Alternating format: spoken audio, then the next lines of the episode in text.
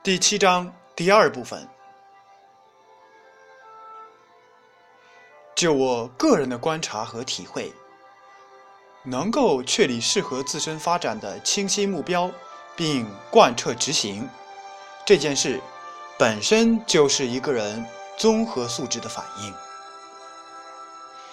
确立职业目标对我们的帮助显而易见。就我个人的经验，至少有以下几个好处：其一，会让你觉得充实、有干劲儿。俗话说，就是有奔头。看着那些高考的学子，哪个不是在忙忙碌碌？因为他们有一个非常现实的目标。就是考入自己理想的大学，但是这个目标毕竟是自然而然树立的，是家长或者说社会为他们树立的目标。很多人考上大学之后，没有意识到要树立新的目标，竟然不知道大学应该怎么过。不信你去问一下，所有说读大学没意思的人。肯定没有什么目标和追求。同理，那些说工作没意思的人，也是因为没有自己的职业目标；而那些有自己职业目标的人，正在围绕着自己的目标，一点一点的添砖加瓦。每向自己的目标靠近一步，就会有一种内在的喜悦。怎么会觉得工作没劲呢？大家可以按照我所说的话做一个简单的测试。你可以很随意的问一下身边的朋友：“你将来有什么打算？”能够立即把这个问题给回答上来的，一般都会做得不错。有的人可能会很诧异的看你半天，然后告诉你：“这个问题我还真的从来没有想过。”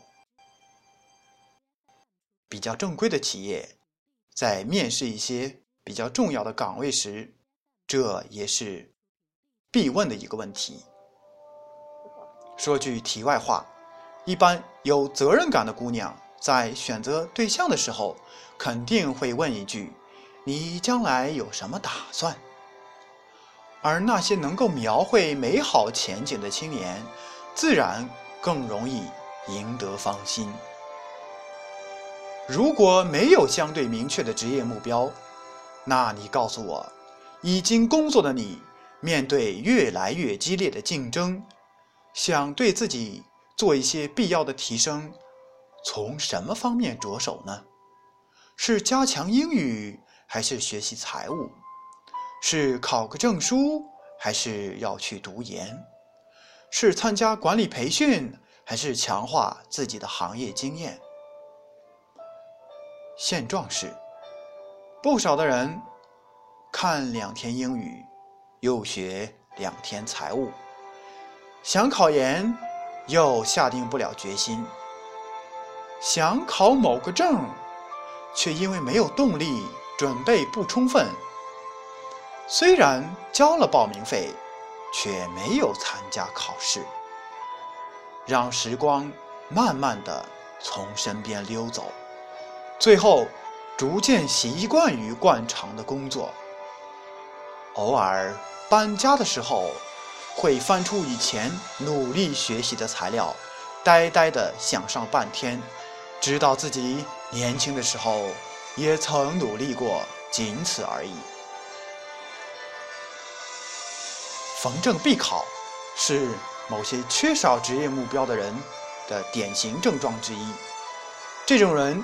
典型的解释是“艺多不压身”，反正闲着也是闲着，考个证以备不时之需，说不定什么时候能用上。其实这种逻辑害人不浅，说是谋财害命也不夸张。首先，证不能代表义，很多证都是某些机构。牟利的手段，就连国家的学历证书都是随着高校的扩招而变得水分越来越大。更何况那些短期培训而获得的所谓证书呢？你的这些证书，真正的摆到雇主面前的时候，往往不能给你加到期望的分数，和工作无关的证书写到简历上，还会让你丢分。其次，毕竟每获得一个证书，都要投入一定的时间和一定数量的金钱。如果所获得的证书本身无助于你职业目标的实现，那这岂不是一种时间和精力的浪费？把这些时间和金钱投入到最有助于你职业发展的领域。岂不是会产生更高的效益？我遇到的比较夸张的是，一个应聘市场经理的人的简历，在证书一栏，竟然赫然写着什么厨师证，看了让我哭笑不得，立即把它放进了废纸篓。有一次，一个人。来公司面试人力资源的职位，谈完后感觉不是太合适。他竟然说：“看看公司有没有其他方面的职位。”这也是职业目标不清晰的原因。想想看，你喜欢一个女孩，女孩说：“我们可能不是太合适，不过我有个朋友挺不错的，给你介绍一下吧。”你说好啊。我试一下吧，那么后果是可想而知了。当然，要想回答清楚这个问题，对大多数人而言，并不是一个很简单的事情。它不是靠冥思苦想就能获得的。就我个人的经验和观察而言，它是在我们的工作中一步步浮现出来的。它就如同我们找对象。我们很难一下子描述出来，我们到底希望找一个什么样的终生伴侣。到实际生活中，我们接触到不同的异性，随着了解的增多，内心里就会发出一个声音：“对，就是他了。我就是希望拥有这样一个伴侣。”在我们职业发展的过程中，大都要经历一个。为谋求生存而就业，然后为终身发展而就业，最后为人生价值而努力服务于自己的事业，这样一个过程，我们不太可能在职业发展之初就拥有一个我们希望为之奋斗一生的职业。如果是那样的话，你就太幸运了，就如同我们绝大多数人没有青梅竹马的爱情一样，而是在为谋求生存而就业的过程中，一步步发现了我们愿意为了终身发展而从事的职业，并随着我们的条件的改善和追求的提高，我们找到了为实现人生价值而从事的事业。刚刚工作的时候，我对很多东西的了解都比较朦胧，难免在认识上有偏差，也很有可能一时没有找到合适的机会。前两天有个将要毕业的研究生女孩问我，是不是不要进入房地产行业，因为他觉得房地产行业是夕阳行业。我听了，哑然失笑。还有一个男孩，雄心勃勃的要进入咨询行业，只是因为咨询的收入高。他并不了解咨询行业的工作状态。其实，这都很正常。这是我们人生中必然要经历的一个阶段。我们很难超越，也没有必要超越。正如有句广告词说的：“年轻没有什么不可以。”当然，大多数人停留在第二个阶段，只有极少数的杰出人士能够达到第三个阶段。但每一个阶段的递进都是自然而然的。你连自己的生存都没有解决，奢谈人生价值是没有什么意义的。遗憾的是，大多数人很难达到第三个境界，甚至有的人一直在第一个阶段徘徊。如同李开复博士所说：“什么是事业？事业不是一朝一夕的工作。”而是持之以恒的追求，事业不是可有可无的应酬，而是矢志不移的奋斗。当心甘情愿为一件事献出自己的毕生精力时，当能够从这件事中获得最大的满足和愉悦时，你已经在从事一项真正的事业了。可以说，不对你所从事的工作怀有非常浓厚的兴趣，是很难达到事业这样的境界的。在职业的发展上，自然也难有大的发展。记不清是在哪个网站上看到了下面这篇文章，给我的感触很深。你可以发现这个女孩。真的很可爱，尽管还透露着女孩的稚嫩，但我几乎可以断定，这个女孩将来的职业或者创业的成功，因为她清晰的知道自己想要的是什么，而且正在一步步的积累自己所需要的资源。这篇文章给我的印象很深刻，我觉得这个现实生活中的案例。会给很多的朋友有所启发。他回答了很多朋友对于职业目标的疑问，所以当时我就保存了下来。全文索引如下：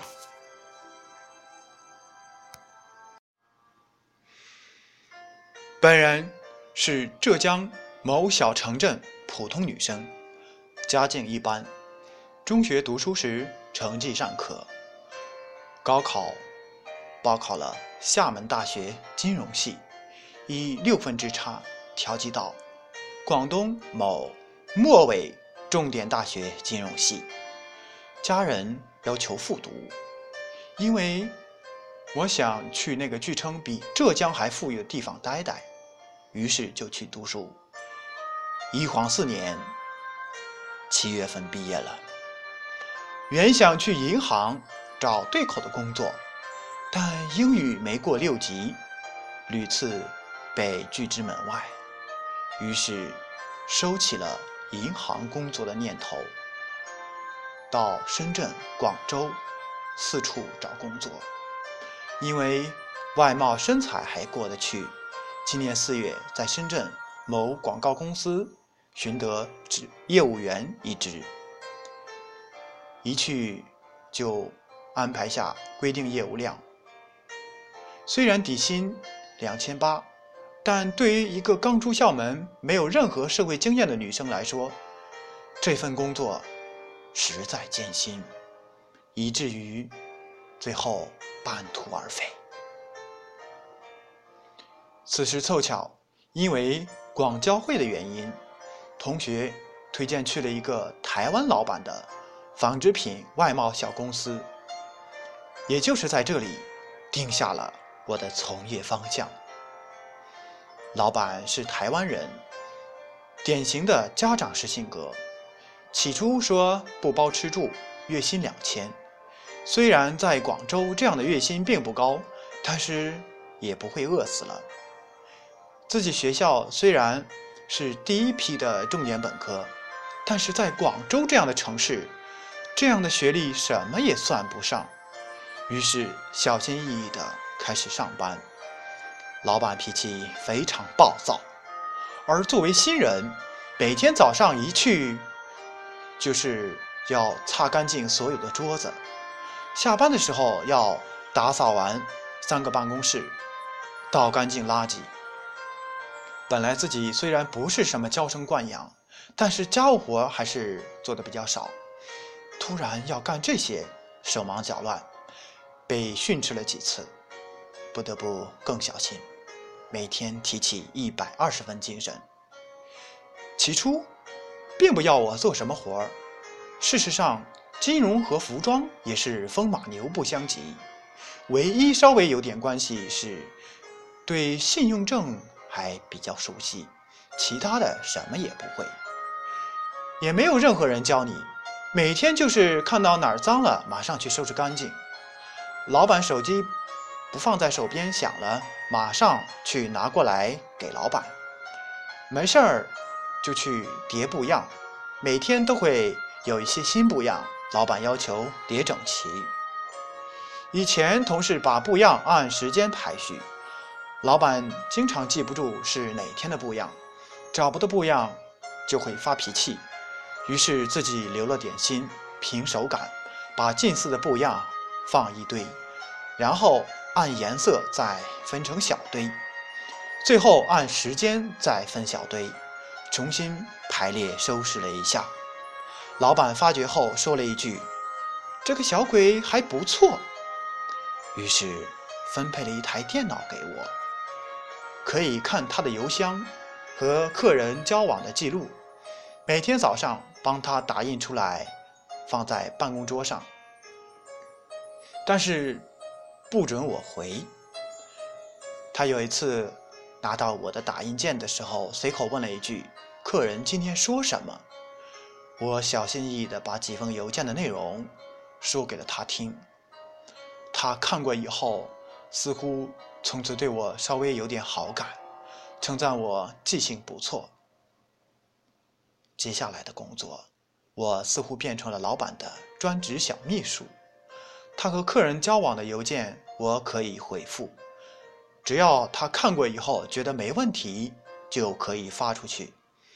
他也会教我对不同的客人要怎么回复。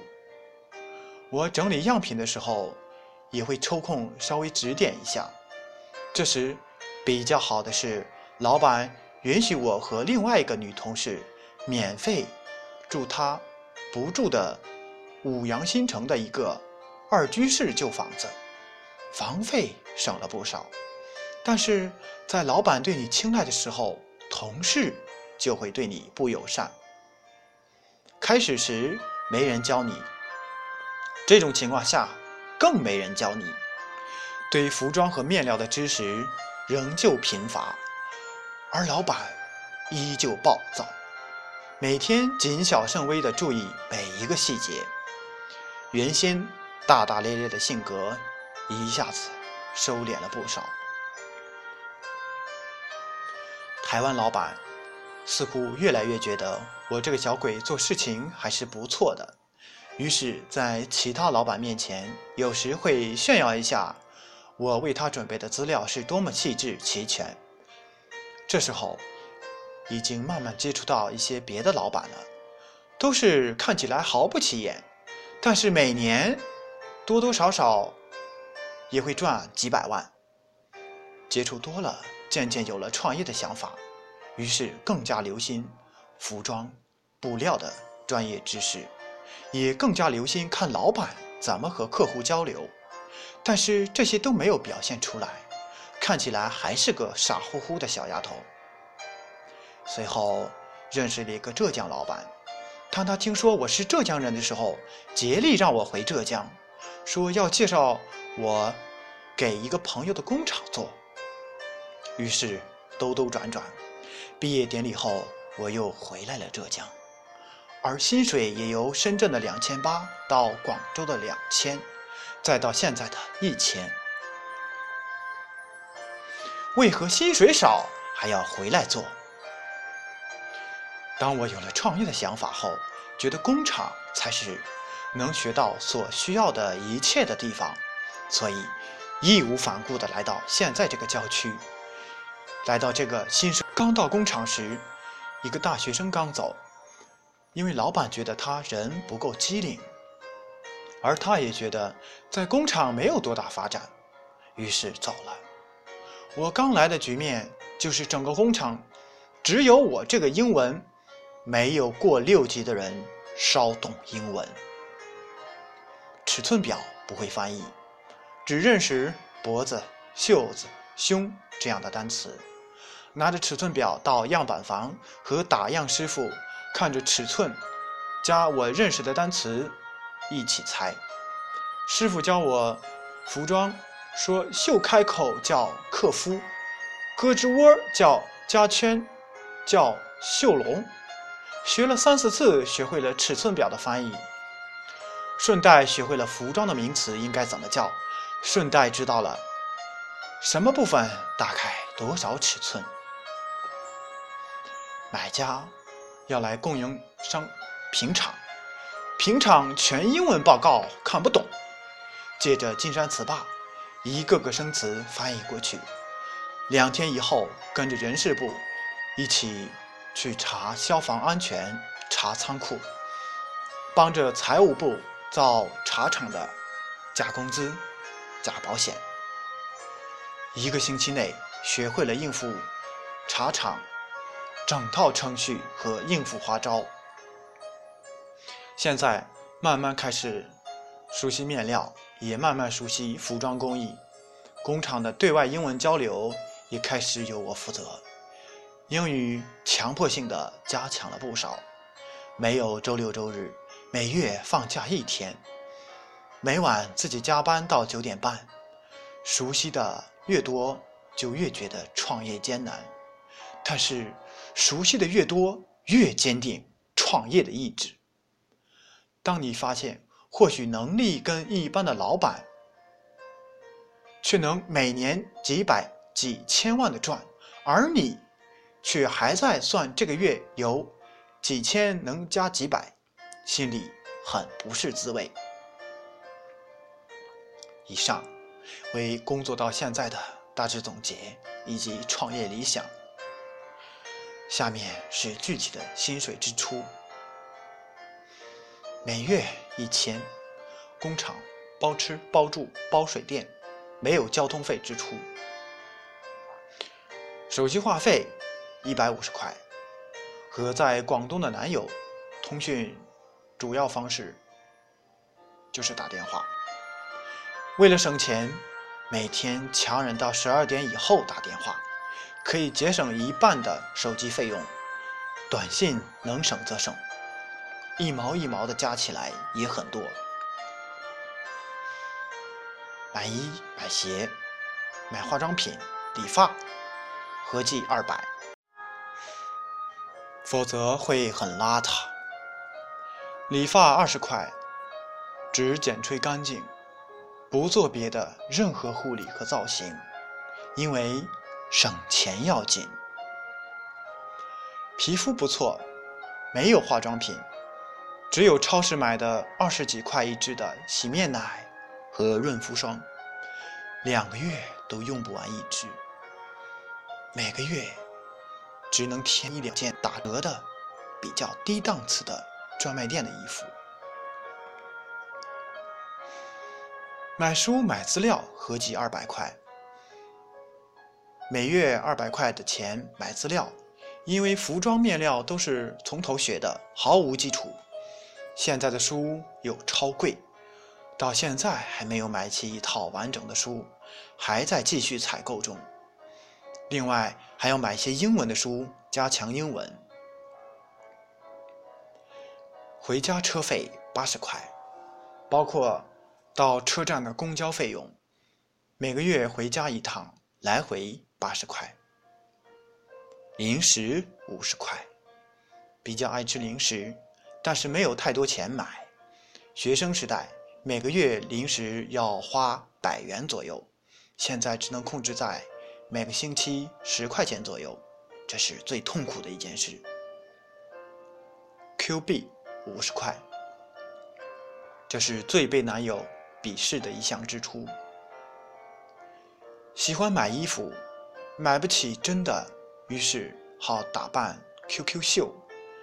想结婚没钱结婚，于是养了 QQ 宠物结婚。这些都需要一些支出，五十可能还不止，但是心里会愉快不少。由于是异地恋，时间会稍微有些空余，除了加班和看书，中午休息之类的空余时间都花在 QQ 上了。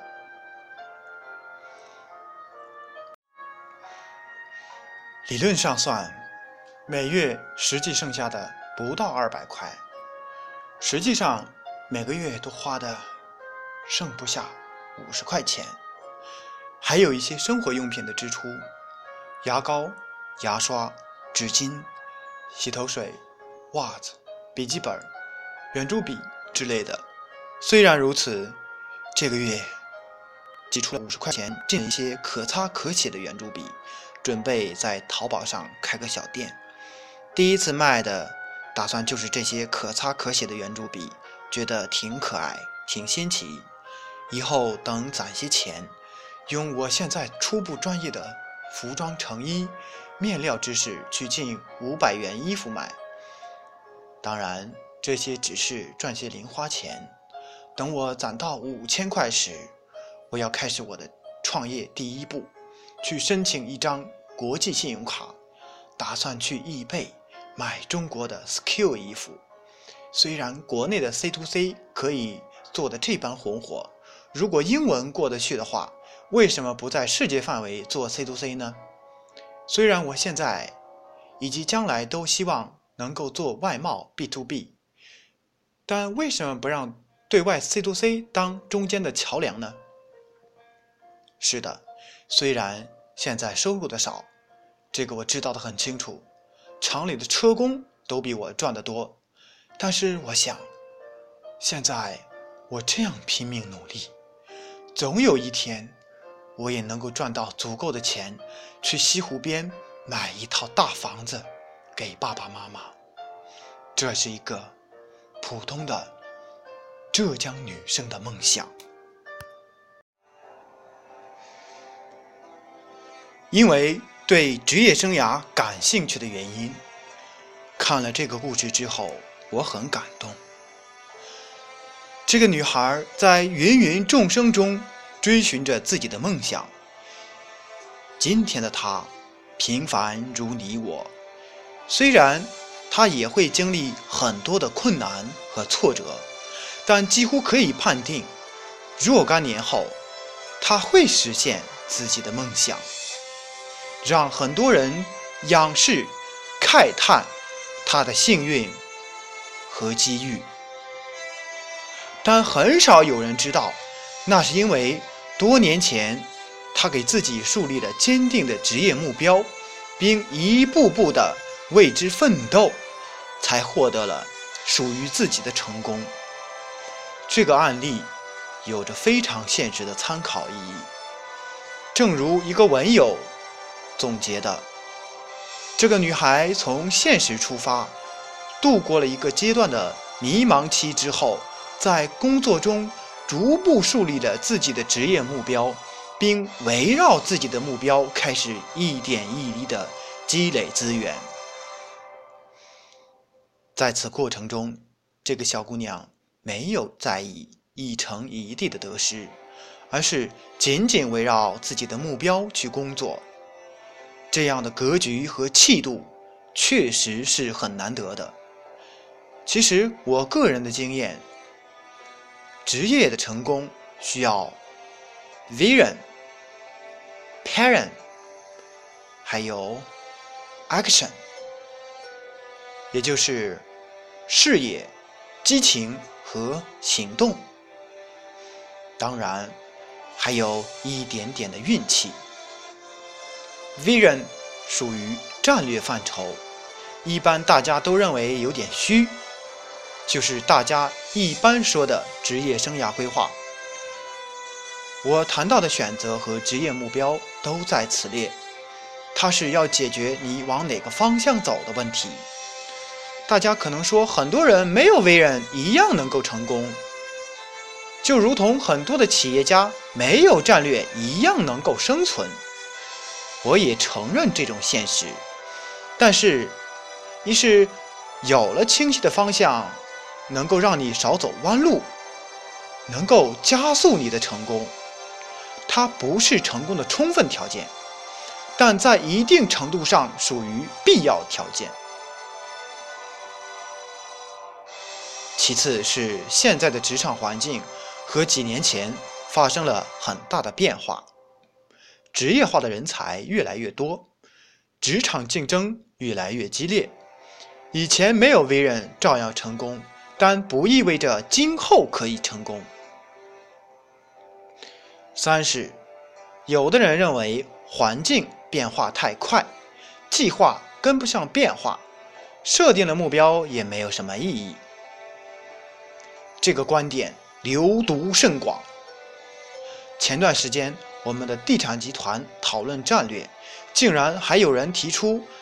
讨论战略意义不大，意思是这个市场机会主义者或许能够生存的更好。于是我就指出来，我们非常有必要讨论战略。或许我们的战略导向只能占到百分之四十，但我们要逐步提高到百分之八十，乃是更多，逐步由机会导向走向战略导向。否则，企业很难发展。战略定了以后，本身并不是一成不变，而是要根据实际情况，灵活的进行调整。Parent 介于 Vision 和 Action 之间，制定你的发展方向的时候，要考虑什么事情能让你有激情，你有激情才能积极的去行动。Action 当然更为重要，其现实中有很多人发展不顺利，不是方向的错，入对了行也选对了企业，但就是不能把事情做正确。我举的这个案例从三个方面都会对大家有所启发，比如在 Action 层面，这个小姑娘做事情的态度。连台湾老板都觉得这个小鬼做事情还是不错的，当然还涉及到理财、人脉关系的处理等等，我在后面都会讲到。四是不愿意去叩问自己的内心，而将发现自己的兴趣寄托于什么职业测评或所谓的职业顾问，在这里。我不是否认职业测评的科学性，也不是否定职业顾问的作用，而是说你这样的手段毕竟只是参考，你很难依赖他们来发现你真正的兴趣。兴趣与本人的成长环境和个人阅历息息相关，既不是与生俱来，也不是从天而降，而是在个人成长的过程中，通过不断的尝试和实践来发现的。没有人比你自己更了解你自己，其他人的建议都只能作为参考。